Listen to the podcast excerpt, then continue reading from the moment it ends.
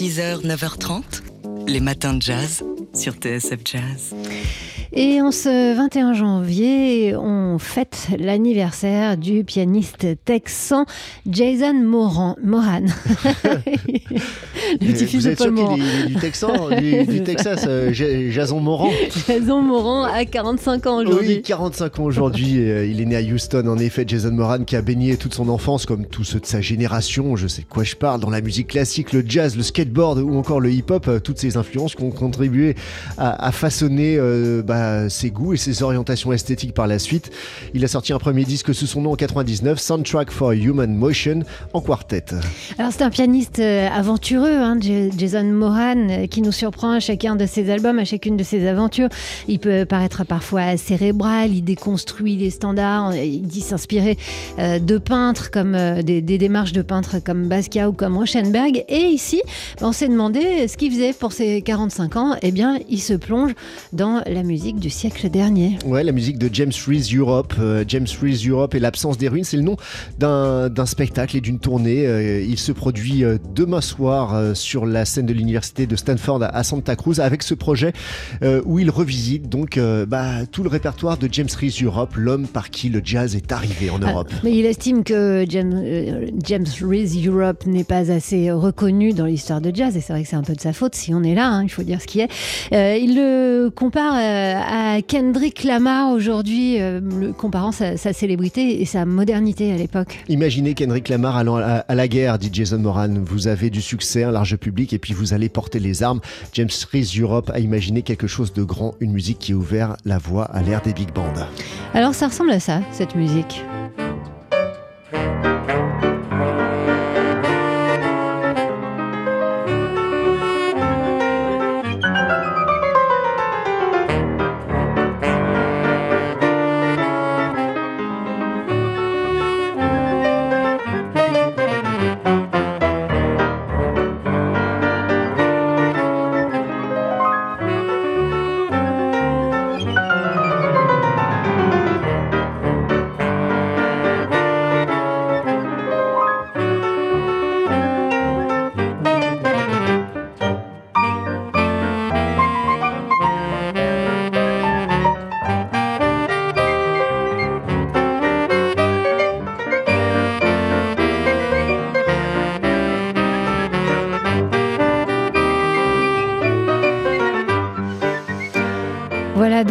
Extrait de ce projet James Raise Europe et l'absence de ruines, nouveau projet de Jason Moran pour ses 45 ans. Euh, il sera en, il fait une, toute petite tournée européenne. Enfin pour le moment j'ai repéré que deux dates euh, aux Pays-Bas et en Suisse il sera, notez-le, en avril au, festival de QI. On aura l'occasion de vous en reparler en attendant. Joyeux anniversaire Jason Moran. 6h 9h30, les matins de jazz. Laure Alberne, Mathieu Baudou toujours un, événement, un nouvel album de Farwa Sanders. Et là, c'est un nouveau, vieux album. Enfin bref, c'est un live inédit euh, dont on annonce la sortie pour la fin du mois de février. Un live inédit qui date de 1975 et c'est le label parisien Transversal Disc qui publie pour la première fois en vinyle ce live de Farwa Sanders enregistré donc le 17 novembre 75 euh, à la maison de la radio. Euh, le saxophoniste ténor avait alors à ses côtés Danny Mixon au piano et à l'orgue. Calvin Hill à la contrebasse et Greg Bandy à la batterie pour jouer quelques-uns de ses titres les plus iconiques tels que Love is Everywhere ou encore The Creator has a Master Plan.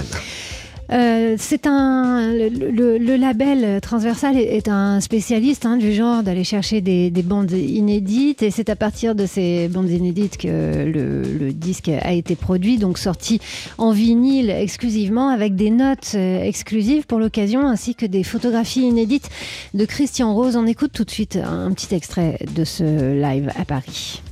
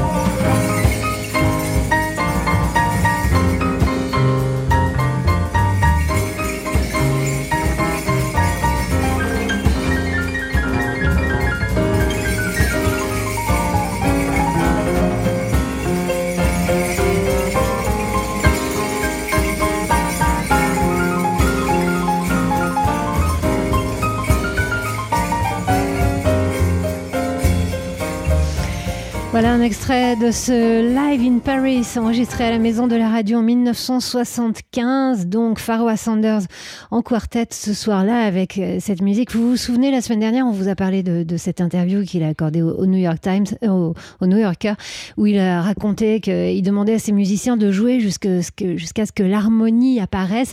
C'est ce qu'il faisait euh, toujours, créer encore et encore. C'est ce qu'il expliquait et qu'il s'inspirait aussi des bruits qu'il était les seuls entendre le bruit des vagues, l'arrivée d'un train.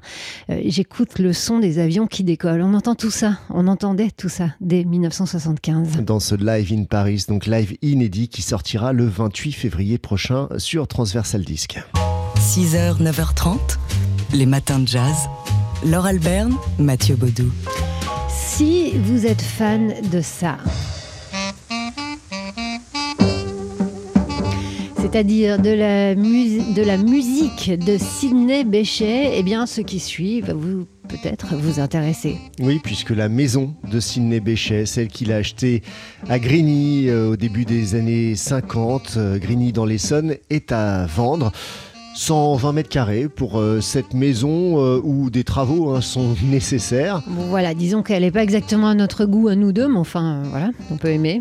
Enfin, les, dalles de polystyrène au plafond. Reste, ça, reste un, ça reste un endroit mythique parce que Sidney Bechet y a trouvé le calme dans ce Grigny des années 50 qui était un, un village bucolique à l'époque où, nous dit-on, il aimait dire je pêche le thon dans le lac de Grigny. Bon, je suis pas sûr qu'il y ait du thon dans le lac de Grigny, mais en tout cas, c'est dans cette maison qu'il a notamment composé Petite Fleur. Voilà, il y a trouvé le calme, la sérénité. Il paraît que c'était une véritable euh, figure avec son épouse euh, du village. À l'époque, on a aussi du mal à imaginer que Grigny a été un petit village euh, bucolique.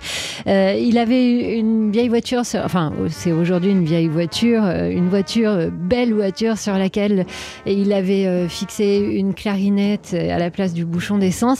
Voilà, une une personnalité qui a marqué l'histoire de Grigny et qui avait choisi cette maison d'un type 1900, nous dit-on dans l'annonce. On a un peu de mal à, voir où est le style 1900. Elle a été un petit peu transformée visiblement. Une maison devant euh, lesquelles défilaient les grosses voitures américaines et descendaient euh, des, stars de, l'époque, Miss Nugget notamment, pour venir euh, rendre eh visite à, Sidney Bechet. Voilà cette maison donc de Sidney Bechet à Grigny dans l'Essonne qui est à vendre. Voilà, donc si vous avez une collection Sidney Bechet, moi j'ai une idée bah, peut-être euh, faites-en un musée de cette maison. 6h, 9h30, les matins de jazz. Laure Alberne, Mathieu Baudou. En 1965, le, 1er, non, le 21 janvier, euh, Miles Davis était en studio pour enregistrer l'album ESP. Ouais, c'est le premier album du second grand quintet de Miles Davis. Il est à Los Angeles, au studio euh, Columbia, pour enregistrer euh, cet album avec donc Wayne Shorter au saxophone, Herbie Hancock au piano, Ron Carter à la contrebasse et Tony Williams à la batterie. La musique, ça donne ça.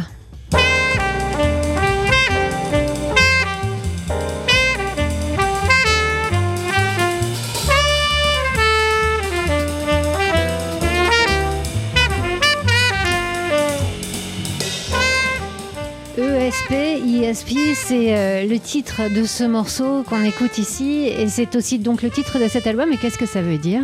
Bah, Ça veut dire perception extrasensorielle. Parce que Miles disait qu'il pouvait parler avec ses amis défunts, il se sentait doué pour ça, mais aussi parce qu'il a senti avec ce, ce second quintet qu'il arrivait dans sa création une sorte de télépathie musicale avec les autres musiciens. D'ailleurs, il demandait à, ses musiciens de ne pas se préoccuper de la structure harmonique euh, des, morceaux, mais plutôt de se laisser euh, porter euh, par leur intuition et leurs sentiments. Ce qui est un peu triste et ironique, euh, c'est la pochette de cet album, le choix de la photo sur la pochette. Ouais, parce que si euh, musicalement parlant, Miles avec ce quintet est en lévitation, euh, dans sa vie personnelle, c'est une toute autre histoire, même si sur la pochette, on le voit, lui assis décontracté sur une chaise longue qui observe sa femme de l'époque, Frances Taylor, avec l'air perplexe. C'est ça la pochette de l'album. Quelques, quelques mois plus tard, pourtant, le couple se sépare. ESOP, ISP, donc donc euh, l'album de Miles Davis enregistré en trois jours, c'était en 1965 entre le 20 et le 22 janvier.